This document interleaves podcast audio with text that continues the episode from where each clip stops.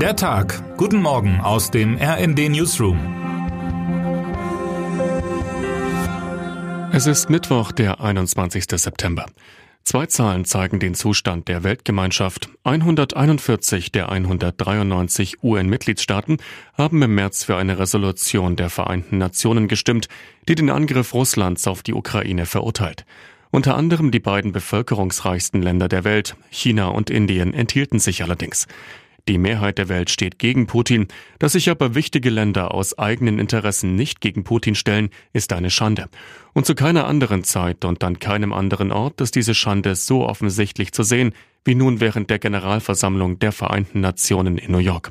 Vergangene Nacht hat Bundeskanzler Scholz seine Redezeit für zwei Kernbotschaften genutzt. Erstens, Deutschland steht weiterhin an der Seite der Ukraine im Krieg gegen Russland. Wir unterstützen die Ukraine dabei mit aller Kraft, finanziell, wirtschaftlich, humanitär und auch mit Waffen. Putin warf er blanken Imperialismus vor, der nicht erfolgreich sein dürfe. Er zerstört dadurch nicht nur die Ukraine, er ruiniert auch sein eigenes Land. Zweitens, im Namen Deutschlands gab Scholz seine doppelte Bewerbung ab. Sein Land wolle eine wichtigere Rolle im UN-Sicherheitsrat übernehmen. Zunächst als rotierendes Mitglied, mittelfristig auch mit einem ständigen Sitz. Eine Reform des Sicherheitsrats steht schon seit Jahrzehnten an. Sie scheitert bisher an seiner eigenen Fehlkonstruktion, dem Vetorecht einzelner Mitglieder. Christina Dunz hat Scholz begleitet. Wie so oft sieht sie zwei Seiten beim Auftritt des Bundeskanzlers. Die Rede, sie ist stark. In nur 15 Minuten und 53 Sekunden sagt Scholz alles, was wichtig ist. Ein guter erster Eindruck vor der UN, resümiert Dunz. Und wie so oft fällt der Vortrag dagegen ab, denn mitreißen kann er nicht. Selbst der türkische Präsident Recep Tayyip Erdogan fordert von Russland nun, alle Gebiete an die Ukraine zurückzugeben, inklusive der 2014 annektierten Regionen. Darüber sei er mit Putin schon seit langem im Gespräch, sagte Erdogan, aber seitdem hat er sich leider keinen Schritt bewegt. Es ist ein putinscher Reflex, der schon öfter zu beobachten war. Wenn etwas nicht so läuft, wie er sich das vorstellt, zieht er sich zurück.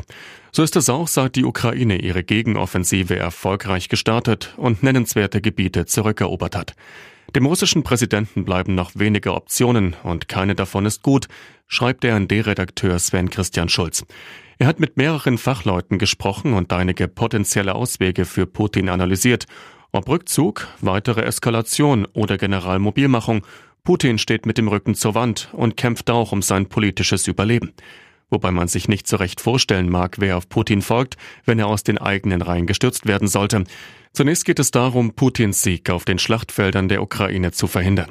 Kraftvolle Reden in New York werden das nicht allein schaffen, aber ein schlechter Anfang vom Ende des Krieges sind sie nicht. Termine des Tages. Das Bundeskriminalamt veröffentlicht seinen Lagebericht zur organisierten Kriminalität. Und 20 Uhr die US-Notenbank Fed entscheidet über den weiteren Kurs der Geldpolitik.